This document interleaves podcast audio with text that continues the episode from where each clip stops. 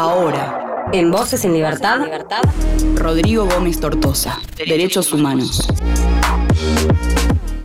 Como todos los meses tenemos nuestra columna de derechos humanos de la mano de nuestro amigo Rodrigo Gómez Tortosa. Rodri, ¿cómo estás? ¿Todo bien? ¿Qué haces, Demi? ¿Cómo estás? ¿Todo tranquilo? Bien, todo tranqui. Junto a Florencia Sosa, acá estamos para, para charlar un poquito de derechos humanos. ¿Qué tenemos para hoy? Bueno, recordarán tanto vos como Flor que eh, la oportunidad pasada estuvimos hablando un poco del derecho al desarrollo que tienen los pueblos, que tienen, digamos, las personas. Y hoy vengo también a, digamos, transversalizarlo con otro tema que tiene que ver mucho con derechos humanos, que es la cuestión del desarrollo sostenible, ¿no? del derecho ambiental y hay, digamos, hace unos pocos años, no hace más de dos años, eh, bueno, casi tres, digamos, 2018, un nuevo paso, eh, digamos, internacional muy importante que es el Acuerdo Regional sobre el Acceso a la Información, la Participación Pública y la Justicia en Asuntos Ambientales, más conocido en el mundillo como Acuerdo de Escazú. Es un acuerdo que se firma justamente en una ciudad de Costa Rica de, de ese nombre y que da lugar justamente a una necesidad eh, muy importante y una reflexión que tenemos que hacernos todas y todas, que es cómo hacemos para crecer ¿sí? de forma respetuosa con el ambiente y con los derechos humanos de las personas. Un antecedente cercano a este acuerdo, Dami y Flor, es justamente los Objetivos de Desarrollo Sostenible, la Agenda 2030. Seguro muchos de ustedes eh, y muchas también habrán escuchado de los Objetivos de Desarrollo Sostenible, que son unos 17, que van justamente desde el fin de la pobreza, el hambre cero, el salud y el bienestar, la educación de calidad, igualdad de género, las comunidades y ciudades sostenibles, la reducción de las desigualdades, es decir, 17 objetivos que tienen Naciones Unidas para cumplir de acá 2030 que tiene como, digamos, la perspectiva de proteger el planeta y el ambiente, de proteger el derecho de las personas y eliminar la pobreza y el hambre en el mundo.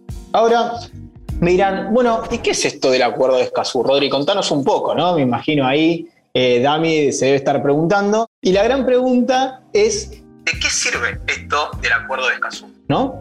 ¿Qué derecho tienen todas las personas? Y básicamente es derecho a recibir información sobre asuntos ambientales, a la participación en las decisiones de gobierno, hacer reclamos ante jueces y juezas para defender el derecho a vivir en un ambiente sano, pero también a realizar acciones sociales y políticas para defender y cuidar el ambiente.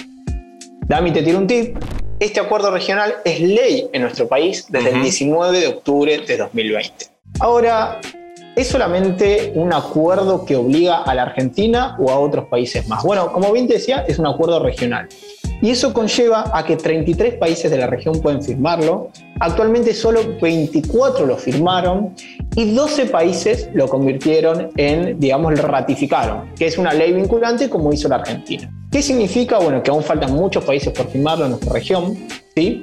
y que solo 12 de esos estados tienen la obligación de cumplirlo. Cuando uno ratifica un acuerdo internacional es que tiene la obligación a cumplirlo. ¿Sí? ¿Ahí se entiende todo bien, Dami, con eso? Hasta ahora vamos perfecto, Rodri. Paso a paso vamos, como se dice. Y ahora te quiero contar sobre los, digamos, cuatro ejes más importantes que tiene este acuerdo para defender el ambiente y defender nuestro derecho a disfrutar de un ambiente sano. Primero es el derecho a recibir información sobre asuntos ambientales.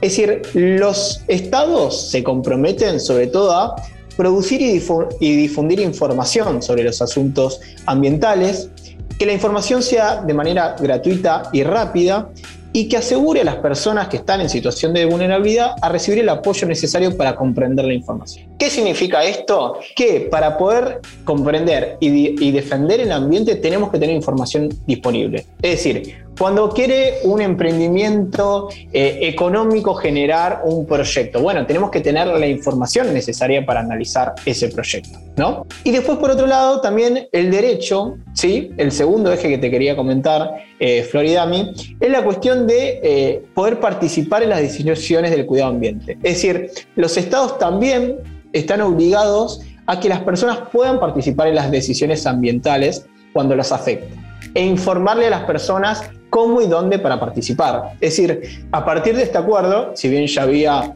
digamos, otros eh, acuerdos internacionales o también leyes locales que permitían a las personas participar en estas decisiones, esto es un acuerdo regional que lo impulsa aún más. Es decir, hoy en día el Estado argentino, por ejemplo, y también los Estados de América Latina, están obligados a que, eh, digamos, los habitantes y las habitantes como nosotros podamos participar en esas decisiones. Y tal vez para ir un poco más rápido y no extenderme mucho más, este acuerdo es muy importante porque obliga a los estados ¿sí? a que los defensores de derechos humanos que trabajan en cuestiones ambientales estén protegidos. América Latina actualmente hoy tiene la triste cifra de ser uno de eh, las regiones donde más homicidios hay sobre defensores de derechos humanos que trabajan en cuestiones ambientales. Más de las dos terceras partes de los homicidios que se producen en el mundo se producen en nuestra región. Colombia es el país que eh, lidera ese triste ranking. Así que bueno, este acuerdo los protege especialmente a ellos y a ellas. Bueno, Rodri, acá tenemos eh, en nuestro país, al menos recientemente, ocurrió esta, esta cuestión de todos los predios de Costa Salguero, ¿no? Que tiene que ver también justamente con lo que vos decías hace, hace un ratito. la gente incluso no, no, estuvo para nada de acuerdo con la, la creación de este proyecto inmobiliario. Exacto, ese es un muy buen ejemplo porque justamente demuestra que es necesario que haya mecanismos claros información, digamos, de fácil acceso en lo que se refiere a cómo participar en las decisiones. Recordarás que en ese momento hubo algunas audiencias públicas eh, que fueron muy importantes, con muchísima participación. Hoy terminan las audiencias por la privatización de los terrenos de Costa Salguero y Punta Carrasco aquí en la ciudad de Buenos Aires. Durante esas audiencias participaron al menos 5.000 personas, se habían inscrito 7.000. La gran mayoría se manifestó en contra de este proyecto que había sido aprobado por la legislatura. Ese tipo de mecanismos se tienen que profundizar y también se tienen que crear mecanismos que sean vinculantes. Es decir, que cuando una gran mayoría de la población a la que afecta el emprendimiento económico y afecta su disfrute en lo que se refiere un ambiente sano, es decir, eh, vida de ecosistemas terrestres sanos, etcétera, etcétera, es necesario que justamente, digamos, esas decisiones y esos aportes que hace la sociedad civil y las sociedades tengan un reflejo en cómo se termina de hacer o no un emprendimiento económico. Pero también, digamos, eh, los estados con este acuerdo se encuentran obligados justamente a eh, brindar capacitaciones a las personas para que puedan cuidar el ambiente y también para que sepan cuáles son los canales para poder participar, ¿no? Que eso vemos que falta mucho, vemos sobre todo también una juventud que tiene un interés muy genuino respecto a la protección del ambiente y que muchas veces ve canales muy limitados para poder hacerlo. Algo que te mencionaba, los Objetivos de Desarrollo Sostenible al principio que tienen Naciones Unidas, el número 6 habla sobre agua limpia y saneamiento. Bueno, eh, hay mucho para aportar también en esa línea y sobre todo nos afecta un poco, eh, eh, no, no, solo un poco, nos afecta totalmente el futuro que el agua se mantenga limpia para el consumo humano. O también otros de los Objetivos de Desarrollo Sostenible, que haya energía asequible y no contaminante. Otro Objetivo de Desarrollo Sostenible, que haya un trabajo decente y crecimiento económico pero que vaya en línea con la protección y el cuidado del ambiente. ¿Y hay alguna actividad, digamos, que en base a esto no, esté cumpliendo? Se me ocurre el ejemplo de, la minería, por ejemplo, ¿no? Que, que daña justamente también, eh, en cierta medida, eh, el medio ambiente, pero se sigue realizando. Exacto, mira, aquí hay una, a veces se habla de que hay una contradicción o una puja entre crecimiento económico y desarrollo sostenible, ¿no? Eh, hay muchos colegas también que plantean que este conflicto o esta dicotomía es, es falsa.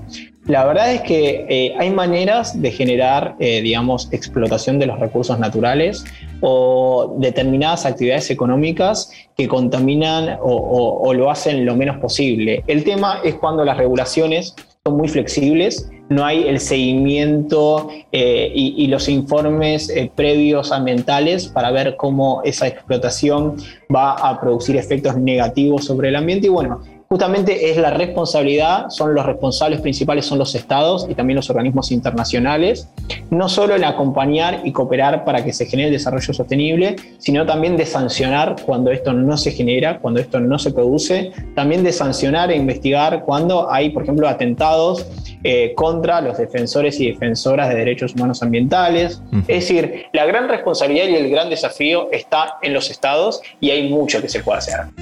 Otro de los objetivos de desarrollo sostenible que te mencionaba, el número 12, por ejemplo, es producción y consumo responsable. Tenemos que ir hacia sociedades que consuman de manera responsable y en línea con el cuidado del medio ambiente.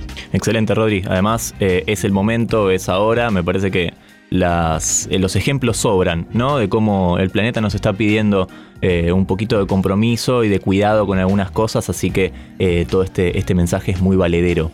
Claro, Dami, y sobre todo reflexionar sobre lo siguiente. Hace muchos años venimos trabajando que todas las políticas públicas tengan un enfoque de derechos humanos. Ahora las políticas eh, públicas también necesariamente tienen que tener un enfoque de desarrollo sostenible. Cada una de ellas tienen que aportar al, eh, digamos, sostenimiento eh, a, unas, a un salud y bienestar y una acción por el clima referido al, mundo, sobre todo. ¿no? El tema de cambio climático, que es una agenda está muy insertada, sobre todo en las nuevas generaciones, es algo que debe entrecruzar de forma transversal todas las políticas públicas, a los fines de que también, digamos, al fin y al cabo, se respeten los derechos con un ambiente destruido, poco y nada vamos a hacer para poder garantizar los derechos humanos a todos y a todas las personas. ¿no? Exactamente, es un lindo tema, es un lindo tema que deja mucha tela para cortar, para analizar, para reflexionar también, así que probablemente en otras oportunidades tengamos otra chance de, hablar de esto. Rodri, te mandamos un abrazo. Gracias a vos, Dami, gracias a vos, Flor, y estamos Un beso grande. Rodrigo Gómez Tortosa, en su columna mensual de Derechos Humanos.